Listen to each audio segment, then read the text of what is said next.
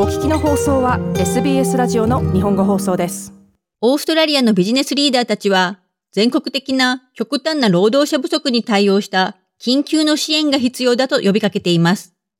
より多くの移民をオーストラリアに来るよう引きつけるため、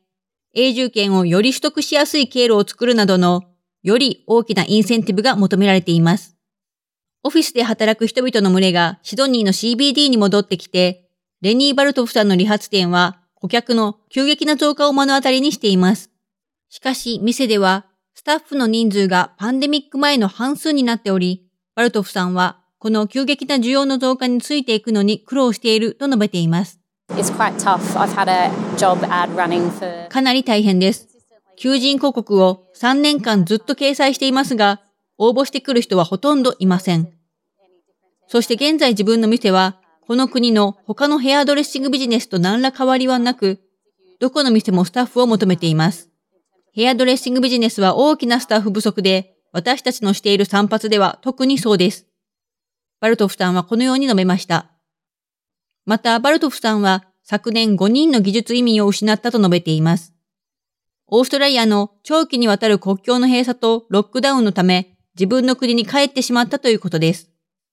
11月に国境が再開したにもかかわらず、多くの技術移民は未だに戻ってきていません。新たな政府のデータによりますと、過去5ヶ月にオーストラリアに到着した一時的な技術ビザ保持者は2万3000人だけだということです。再びバルトフさんです。オーストラリアに戻ってくる人を受け入れるには時間がかかるだろうということは分かっていましたが、まさかここまで遅いとは予想していませんでした。現在私は3つのポジションを求人に出していますが、オーストラリア人も移民の労働者も応募してきてくれないので、とても大変です。バルトフさんはこのように述べました。国の求人は過去最高に達し、ビジネスリーダーたちはほぼすべての業界がプレッシャーに直面していると述べています。オーストラリアンインダストリーグループのチーフエグゼクティブ、イネス・ウィルコックス氏はこのように語ります。現在必要な人員がいないことは明白です。我々の経済は成長を続けていて、我々の国境は閉鎖されていましたが、それは現在、働く人を切に求めている状態になっているという意味です。それは雇用主、非雇用者のどちらにとっても良いことではありません。雇用主は自身のビジネスを運営し、必要な労働力と技術を持ち合わせていないままで、現状を維持することを非常に難しいと感じています。ウィルコックス氏はこのように述べました。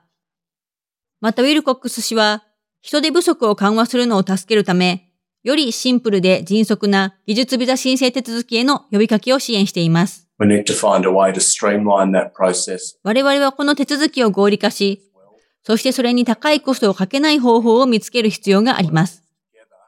移民の受け入れと、ここに住む人たちに訓練をすることの両方について考えなければいけません。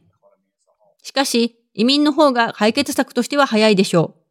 そしてそれは経済全体に波及効果があります。ウィルコック氏はこのように述べました。連邦選挙運動が増えていくにつれ、中小企業は両党により多くの支援の提供をするよう訴えています。カウンスル・オブ・スモール・ビジネス・オーストラリアのチーフエグゼクティブ、アレクシ・ボイド氏は、技術労働者の不足は多くのビジネスが拡大や革新をすることができないことを意味すると述べています。